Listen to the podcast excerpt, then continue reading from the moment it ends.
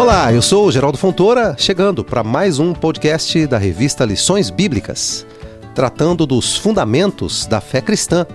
E hoje o nosso tema é Cremos em duas ordenanças de Jesus, do comentarista Jameson Philippe. Começando. O cristianismo não é uma religião ritualista, portanto, não é inflexível a ponto de se ter uma ordem de adoração por dogmas ou por regras. Assim é permitido à Igreja, em todos os tempos, épocas e nações, a liberdade de adorar conforme o método mais adequado dentro dos princípios bíblicos. No entanto, há duas cerimônias essenciais e divinamente ordenadas que não podem ser ignoradas. São elas o batismo nas águas e a ceia do Senhor. O batismo nas águas e a ceia do Senhor são considerados como ordenanças por serem instruídas pelo próprio Senhor Jesus. Você confere em Mateus 28, 19 e também em Mateus 26, 29. O batismo simboliza o começo da vida espiritual e a ceia do Senhor significa a continuação da vida espiritual. O batismo é feito uma única vez, por haver apenas um começo, conforme Efésios 4, verso 5. E a Santa Ceia é realizada frequentemente pois se trata de uma ordenança, de um memorial, conforme 1 Coríntios 11, 26. Jesus deixou várias diretrizes aos seus discípulos, como orar, evangelizar, perdoar e amar a Deus sobre todas as coisas. No que se refere à igreja, como reunião de discípulos, Cristo deixou duas ordenanças específicas que vamos abordar neste encontro. Tais ordenanças interferem diretamente na comunhão plena do homem com Deus e devem ser cumpridas, afinal, não se trata de uma opção, mas de uma ordem. O batismo e sua simbologia. O batismo nas águas vem do grego baptizo e significa mergulhar ou submergir.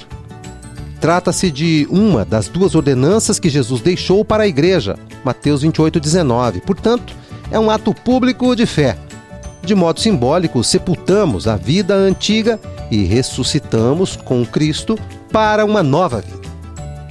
De acordo com a Bíblia, o batismo é apenas para os que já se converteram a Cristo. Em Mateus 28, 19 a 20, a ordem de Jesus é primeiro fazer discípulos e depois batizar.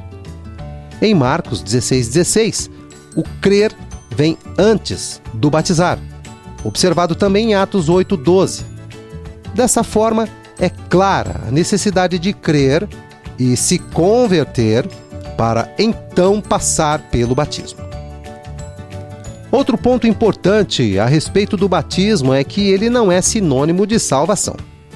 Somos salvos pela graça mediante a fé. Efésios 2:8.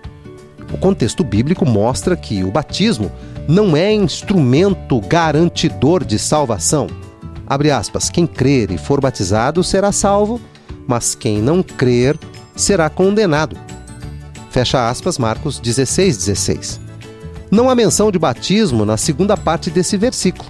Isso mostra que a simples falta de fé já leva à condenação. Assim sendo, é possível uma salvação sem batismo, como o caso do ladrão da cruz, que não teve tempo de ser batizado. O batismo é uma ordenança divina, um compromisso de fé e deve ser buscado, valorizado e cumprido para a confirmação do que já possuímos, a salvação pela fé em Jesus.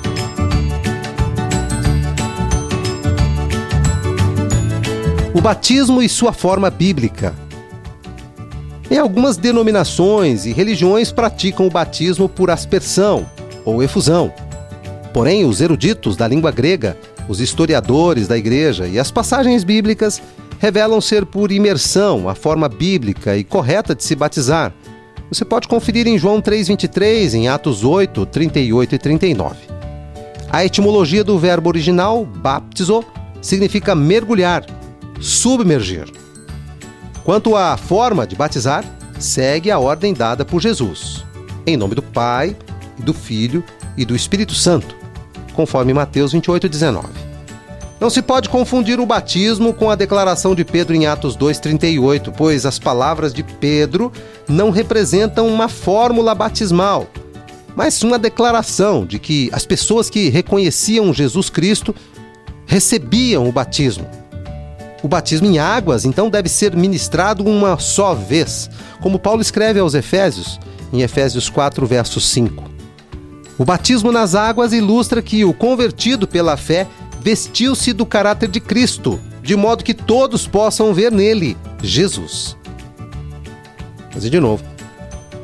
O batismo nas águas ilustra que o convertido pela fé vestiu-se do caráter de Cristo, de modo que todos possam ver Jesus nele, conforme Gálatas 3:27. Dessa forma, o batismo nas águas carrega vários significados espirituais que são ensinados ao crente pela igreja, mediante arrependimento e confissão de fé.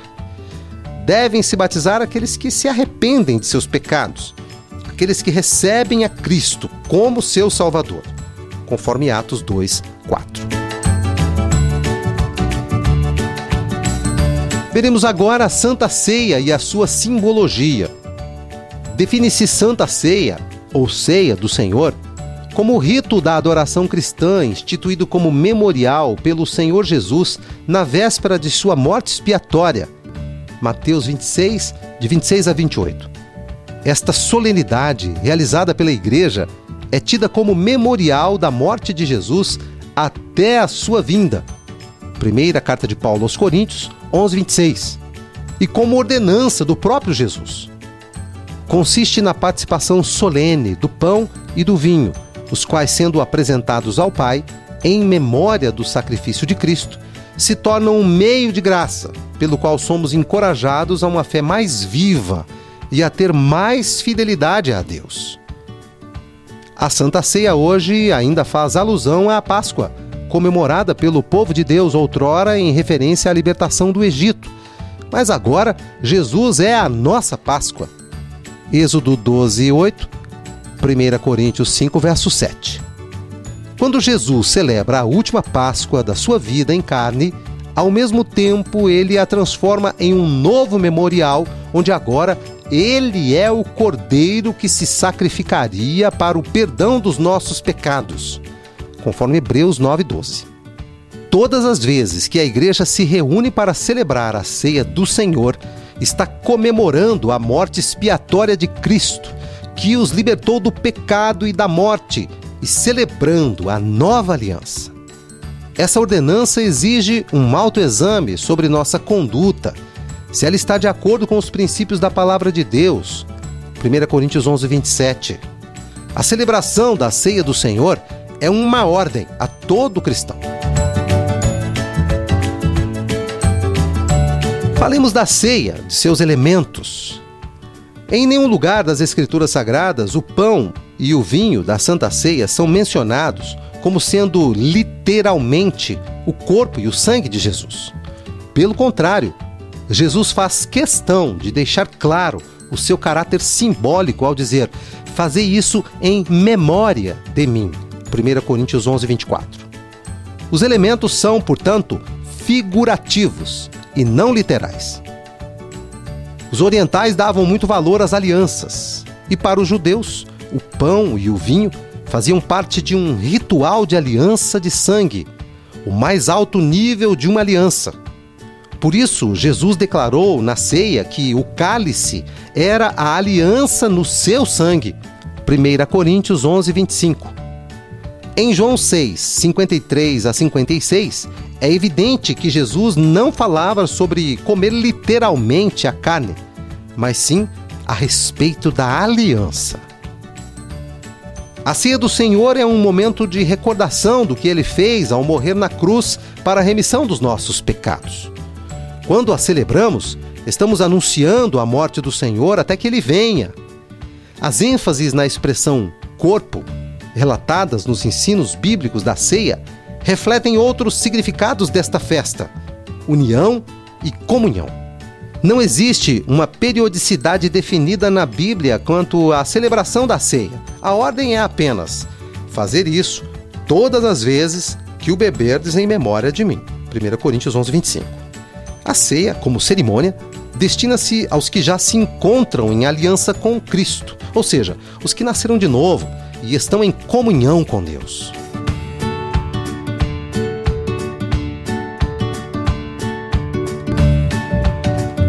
Concluindo, a igreja e todo cristão deve observar as duas importantes ordenanças: a Santa Ceia e o batismo nas águas. Ao participar da ceia do Senhor, o cristão celebra o memorial da morte de Cristo. No ato do batismo, ele relembra a ressurreição. A Santa Ceia ressalta o perdão e o batismo a separação da vida antiga para uma nova vida em Cristo. A simbologia da Santa Ceia e do batismo, mais especialmente seus significados e conceitos de ordenança, devem ser observados em todo o tempo pelo cristão.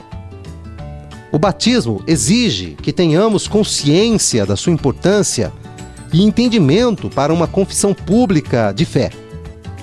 A Santa Ceia é um momento de comunhão para os membros do corpo de Cristo, onde podemos relembrar o sacrifício de Jesus até que ele volte.